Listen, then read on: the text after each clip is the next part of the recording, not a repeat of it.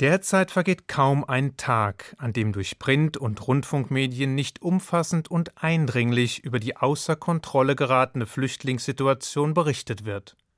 Über Millionen von Menschen, die vor allem einige Länder des in roher Gewalt versinkenden Nahen Ostens, besonders Syrien, fluchtartig verlassen, um sich oder die eigene Familie vor Chaos, Elend und Tod zu bewahren. Bilder von hilflosen Menschen, die bei dem Versuch, sich vor den Krisen in ihren Heimatländern, vor fanatisierten Gruppen und vor rivalisierenden Kriegsparteien zu retten und diesen Versuch nicht selten mit dem Leben bezahlen, erreichen uns in steter Regelmäßigkeit und schreien geradezu nach einer humanitären Antwort. Eine solche Antwort hat die deutsche Bundeskanzlerin Angela Merkel gegeben, als sie sich klipp und klar dafür ausgesprochen hat, Flüchtlinge in dieser schrecklichen Notsituation bereitwillig aufzunehmen. Dabei hat sie im Bundestag erklärt, wenn Europa in der Flüchtlingsfrage versagt, dann ginge ein entscheidender Gründungsimpuls eines geeinten Europas verloren, nämlich die enge Verbindung mit den universellen Menschenrechten, die Europa von Anfang an bestimmt hat und die auch weiter gelten muss. Gerade aus deutscher Perspektive und unter Berücksichtigung der Zerstörung und des Leides, die das nationalsozialistische Deutschland im vergangenen Jahrhundert über Europa und darüber hinaus gebracht hat, erscheint diese humanitäre Antwort und das derzeitige politische Leitmotiv trotz aller Unkenrufe unausweichlich. Doch wie steht es um uns Juden? Stehen wir wie ein Mann oder, um es politisch korrekt auszudrücken, wie eine Frau hinter der Politik der Kanzlerin? Oder gibt es Bedenken und Sorgen, die uns eine andere, kritischere Position einnehmen lassen? Eins jedenfalls ist sicher. Juden waren in ihrer langen Geschichte mehr als einmal Opfer von gewalttätigen Vertreibungen, durch die sie brutal ins Exil gezwungen wurden. Und Juden haben auch mehr als einmal vor den verschlossenen Türen anderer Länder gestanden, während es für sie selbst und ihre Familien um Leben und Tod ging. Der frühere britische Oberrabbiner Jonathan Sachs hat deshalb erst kürzlich in einem Artikel für die bekannte englische Tageszeitung The Guardian daran erinnert, was sich im Juli 1938 in dem französischen Kurort Evian zugetragen hat. Dort haben sich nur wenige Monate vor den Pogromen des 9. Novembers und dem Beginn des Zweiten Weltkriegs auf Initiative des amerikanischen Präsidenten die Repräsentanten von insgesamt 32 Nationen getroffen, um über die Auswanderungsmöglichkeiten für Juden zu beraten.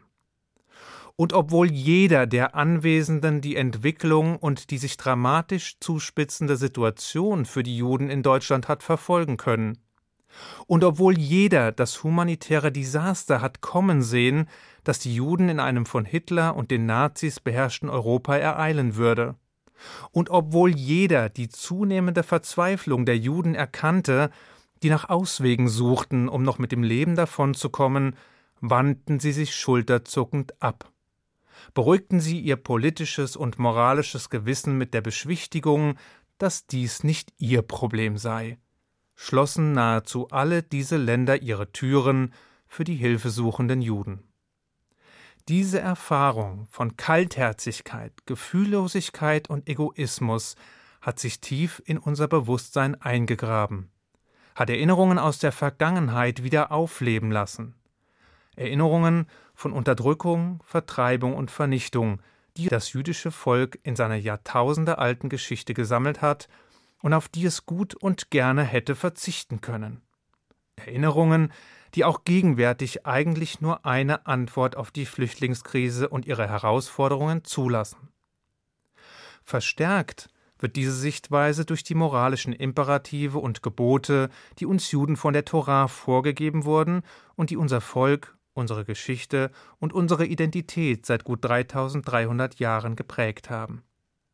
Dabei geht es weniger um das Gebot der Nächstenliebe, das so eingängig und selbstverständlich klingt und im wahren Leben doch so unglaublich schwer umzusetzen ist, sondern vielmehr um eben jenes Gebot, das unsere eigene Erfahrung als Sklaven, als unterdrückte, als der Willkür fremder Herrscher ausgesetzte Minderheit für alle Ewigkeit in unsere kollektive Erinnerung eingebrannt hat. Das Gebot, den Fremden eben deswegen zu lieben, weil wir Juden einst selbst Fremde in Ägypten waren. Gerade diese Erfahrung als Minderheit in Ägypten der Schutzlosigkeit, Demütigung und Unterdrückung ausgeliefert gewesen zu sein, hat zu der Verpflichtung geführt, die Erinnerung daran in jedem Jahr während des Pesachseders aufleben zu lassen. Doch damit nicht genug. Die schmerzvolle und von Pein, Vertreibung und Exil getränkte Geschichte des jüdischen Volkes gebietet uns außerdem, das Extrakt dieses Gebotes tief in unserem Wesen zu verankern. Gebietet uns, andere Menschen niemals so schlecht zu behandeln, wie wir einst behandelt worden sind. Verbietet uns, in der derzeitigen humanitären Krise mit Gefühlskälte oder Empathielosigkeit auf die Flüchtlinge aus arabischen Ländern zu blicken, obwohl eines der jüngeren Beispiele der an Tiefschlägen prall gefüllten jüdischen Geschichtsschreibung gerade die Vertreibung und Flucht von gut 800.000 Juden aus eben diesen arabischen Staaten des Nahen Ostens Ende der 1940er Jahre war, die der noch junge und fragile Staat Israel hat integrieren müssen. Eine Mammutaufgabe, die ohne großes Aufsehen vonstatten ging und wegen ihres Erfolges als Vorbild für unzählige andere Staaten dienen kann. Doch dies ist nur die eine Seite der Medaille. Die sowohl religiös gebotene als auch moralisch richtig erscheinende Geste der Hilfsbereitschaft gegenüber dem Notleidenden. Was aber passiert, wenn die hilfesuchenden Flüchtlinge über kurz oder lang zu einer Gefahr für die eigene Sicherheit, für das eigene Leben werden können. Man muss beileibe kein Nahostexperte sein, um erkennen zu können, dass viele der Flüchtlinge aus der arabischen Welt und besonders aus Syrien ein virulent antizionistisches, anti-israelisches und antijüdisches Weltbild pflegen. Mag dieses nun politisch, national oder religiös dominiert sein. Zwar werden die hilfesuchenden Menschen nach einer strapaziösen und oft lebensgefährlichen Flucht derzeit andere Sorgen haben, als ihren tiefsitzenden Ressentiments zu frönen.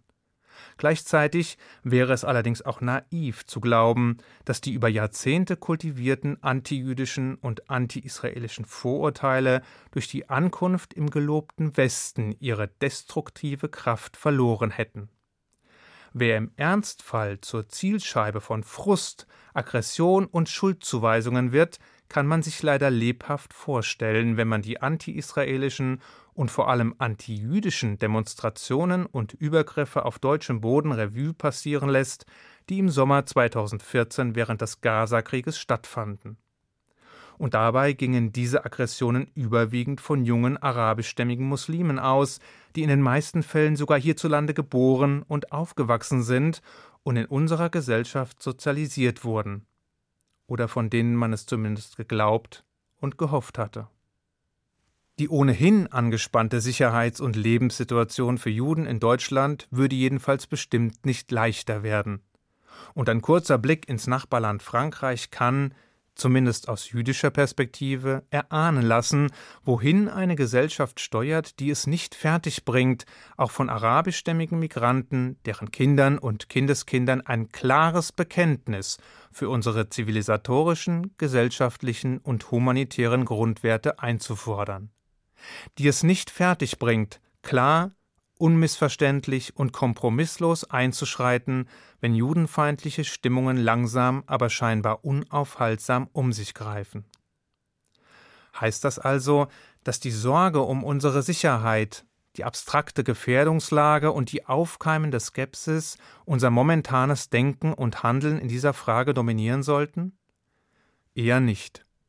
Schließlich sind die Menschen, die vor den Toren Europas und Deutschlands um Hilfe betteln, ja gerade vor Krieg, Fanatismus und Zerstörung geflohen. Es besteht also zumindest eine leise Hoffnung, dass damit auch der Versuch einhergeht, sich von den gewaltbereiten Ideologien und den traditionellen Feindbildern zu lösen. Denn schließlich wünschen sie sich das, wonach sich wohl jeder vernünftige Mensch sehnt Friede, Sicherheit und Wohlstand für sich und seine Kinder. Und auch wenn das sicher nicht ausnahmslos für alle gilt, die nun an unsere Türen klopfen, sollte das den Blick für die Not der anderen nicht trüben. Ich wünsche Ihnen einen guten Schabbat. Shabbat Shalom.